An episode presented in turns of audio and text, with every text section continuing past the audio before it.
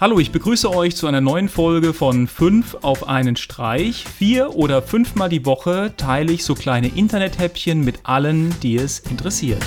Die Nummer 1 für heute. Schon letztes Jahr hat Google angekündigt, dass sie Chrome und Android näher zusammenwachsen lassen möchten. Und ein besonderer Augenmerk liegt natürlich bei Google bei Chrome OS. Und hier haben sie eine Runtime entwickelt, um in der Zukunft Android-Applikationen direkt in Chrome laufen zu lassen.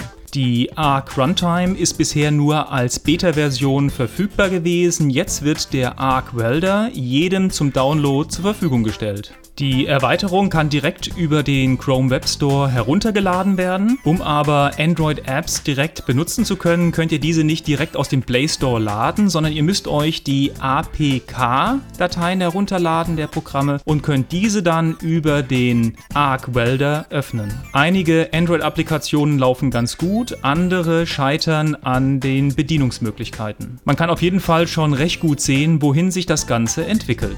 Die Nummer 2 für heute. In in dem verlinkten Video hat ein Entwickler ein komplettes Fahrrad aus dem 3D-Drucker gezaubert.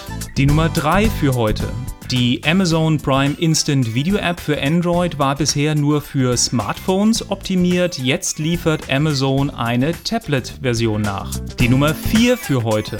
Lange mussten Fans darauf warten. Ab dem 10. April werden alle sechs Filme der Star Wars Saga als Video on Demand erhältlich sein. In Deutschland werdet ihr das finden auf Amazon Instant Video, auf Google Play, iTunes, Maxdome, im Sony PlayStation Store, Videoload, Wuaki TV und über Xbox Video.